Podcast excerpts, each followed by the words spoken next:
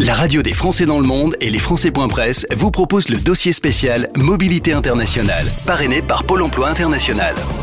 Plantons le décor pour ce mois spécial mobilité internationale. Je suis avec Nicolas Simon, responsable du département offre de services international chez Pôle emploi.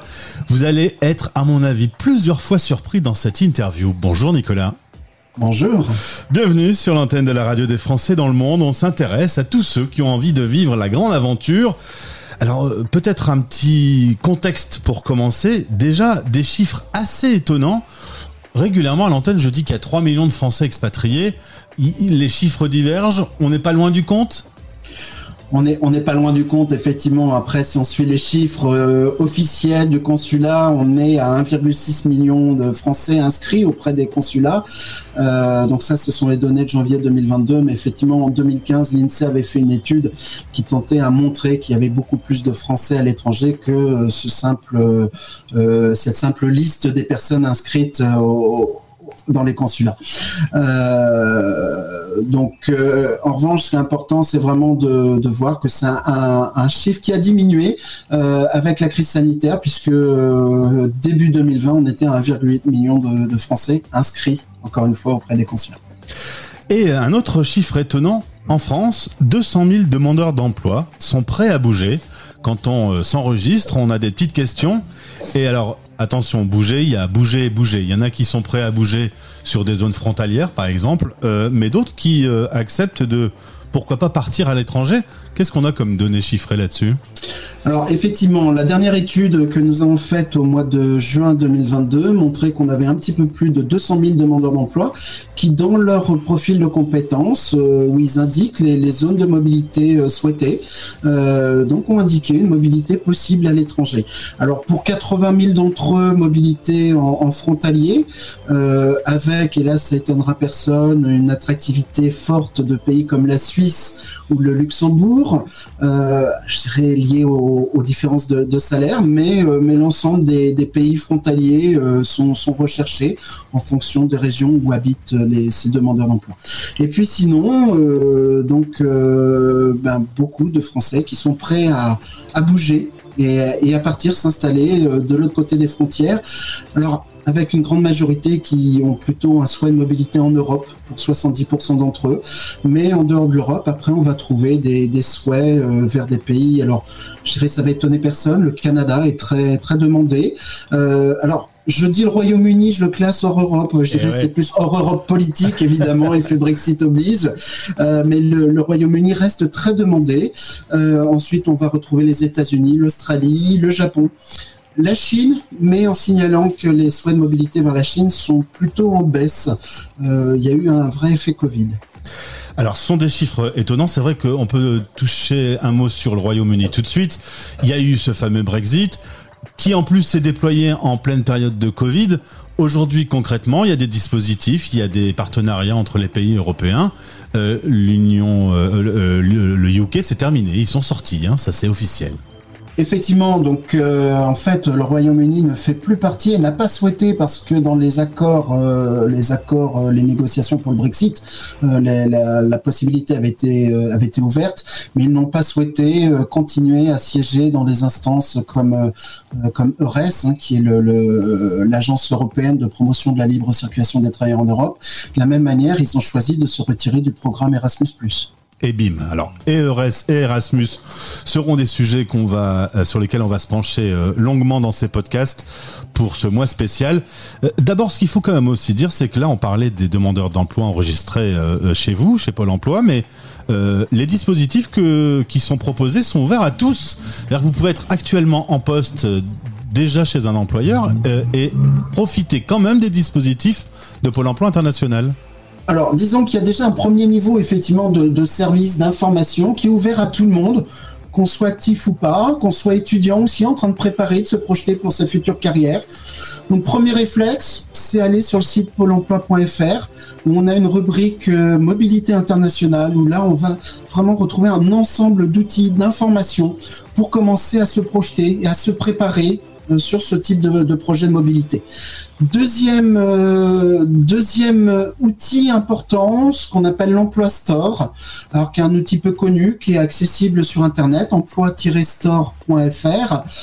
En fait, l'idée, c'est un environnement qui a été développé par Pôle Emploi sur lequel euh, tout le monde va pouvoir trouver un ensemble d'applications qui peuvent aider à travailler sur son projet de mobilité professionnelle, de reconversion pour les gens qui sont en poste. Et donc, sur l'Emploi Store, il y a une rubrique dédiée à l'international avec des ressources spécifiques. Par exemple, on va trouver des tests de langue. Est-ce que j'ai le bon niveau d'anglais pour prétendre aller travailler euh, dans un pays anglophone? On va trouver des simulateurs d'entretien d'embauche, pareil en anglais. Euh, et on va trouver comme ça différentes ressources qui vont pouvoir aider à travailler sur un projet de mobilité internationale. Alors Nicolas, on va prendre un cas concret. Je suis demandeur d'emploi. Euh, vivre l'aventure de l'expatriation, pourquoi pas? Concrètement, c'est auprès de son conseiller de proximité, le conseiller avec qui on a rendez-vous. Euh, c'est avec cette personne qu'on va parler, qu'on va évoquer cette envie. Et lui va nous aiguiller sur des, des cycles de stage? Alors, ce qui va surtout, euh, proposer aux, demandeurs d'emploi qui sont intéressés par une mobilité à l'international, ça va être déjà d'être orienté vers des conseillers spécialisés à l'accompagnement à la mobilité internationale, des conseillers de Pôle emploi. Donc nous avons en France une soixantaine de conseillers qui sont spécialisés sur cet accompagnement. Alors pourquoi des conseillers spécialisés? Tout simplement parce qu'aller travailler à l'étranger, au-delà de l'aspect euh, déterminer le métier sur lequel je veux travailler, le pays dans lequel je veux aller travailler, regarder le marché du travail, est-ce que j'ai bien les compétences recherchées par rapport à ce type de métier dans ce pays-là? Il y a aussi d'autres sujets. Parce que un projet de mobilité à l'international, c'est pas comme dire je vais changer de ville en France. Euh, c'est aussi se préparer à aller vivre dans un autre pays, dans un autre environnement culturel. Et ça, ça se prépare. Et puis un projet de mobilité internationale, quand on a une famille, c'est aussi se projeter à dire je vais partir avec mon conjoint, ma conjointe mes enfants.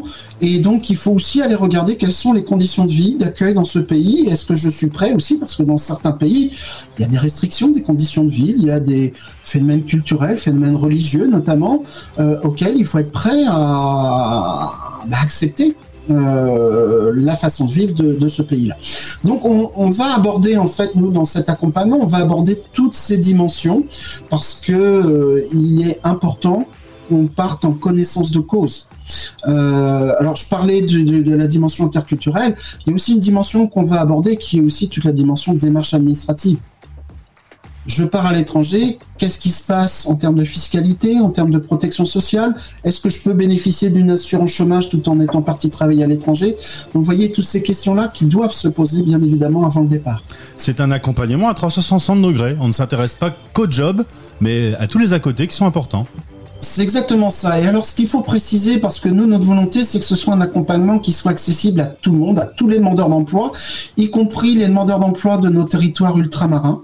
Et donc, c'est un accompagnement qui se fait 100% à, distance. C'est-à-dire qu'on va pouvoir avoir un entretien avec son conseiller, soit par, euh, entretien visio, euh, via Teams, tout simplement, on peut le faire au téléphone, évidemment, pour ceux qui sont sur des zones moins, moins équipées en, termes d'Internet.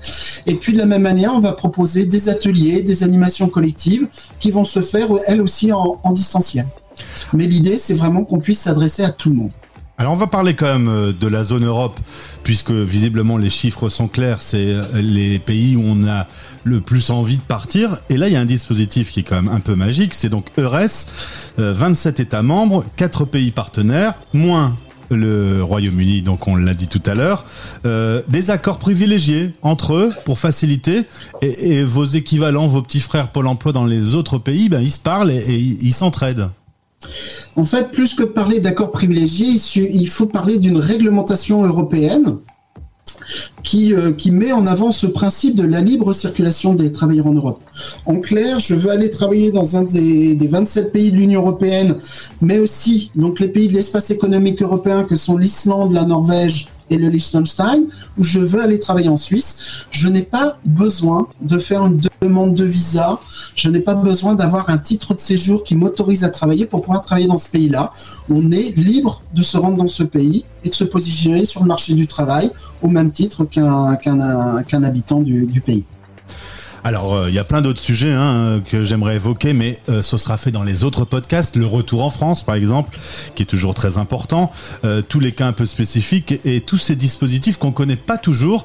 Je suis à mon avis presque sûr que lorsque tu te retrouves avec des amis et que tu parles de ton boulot, ils sont comme moi un peu surpris de plein de dispositifs qui existent et qu'on ne connaît pas assez. Oui, je pense notamment à des dispositifs, euh, alors qui sont pas adressés que aux jeunes, mais encore une fois, faire le choix d'une mobilité à l'international, c'est un choix important dans une vie. Et finalement, c'est aussi l'idée de se dire, mais est-ce que je peux essayer? Est-ce que je peux essayer une mobilité internationale? Et donc pour ça, euh, Pôle Emploi euh, a euh, obtenu des financements via l'agence nationale Erasmus+. Donc nous avons des financements européens pour proposer des, des bourses pour aller faire un stage à l'étranger, des stages de 3 à 6 mois dans une entreprise en Europe pour se tester en conditions. Euh, et de la même manière, nous avons des accords avec l'Office franco-québécois pour la jeunesse. Alors là, évidemment, on s'adresse aux, plus jeunes demandeurs d'emploi, avec la possibilité d'aller faire des stages euh, au Canada. Au-delà de ça, aussi au sein de RES, on a des aides à la mobilité européenne qui sont financées par la Commission européenne et qui vont permettre bah, d'avoir une aide, ne serait-ce que pour se rendre un entretien d'embauche. Si je dois aller à Varsovie, il y a évidemment un coût de transport, euh, mais aussi des aides pour euh, bah, faire sa démarche de reconnaissance de diplôme, pour apprendre la langue du pays. Parce souvent, on va être dans des situations, l'entreprise en Pologne va me dire, moi, nous, on travaille en anglais, donc euh, vous êtes anglophone, pas de problème, on vous embauche. Sauf qu'à là-bas, sur place en Pologne, il faudra bien aller faire ses courses, il faudra bien se divertir donc évidemment il faut apprendre le polonais. Donc on peut avoir des aides pour apprendre le polonais. Et puis on a des aides aussi pour euh, tout simplement euh, le déménagement. Merci Nicolas Simon pour euh, ce plantage de décor important et on va donc continuer pendant tout le mois à en savoir beaucoup plus sur tout ce qui existe et dont vous pouvez profiter. C'était le podcast spécial Mobilité internationale.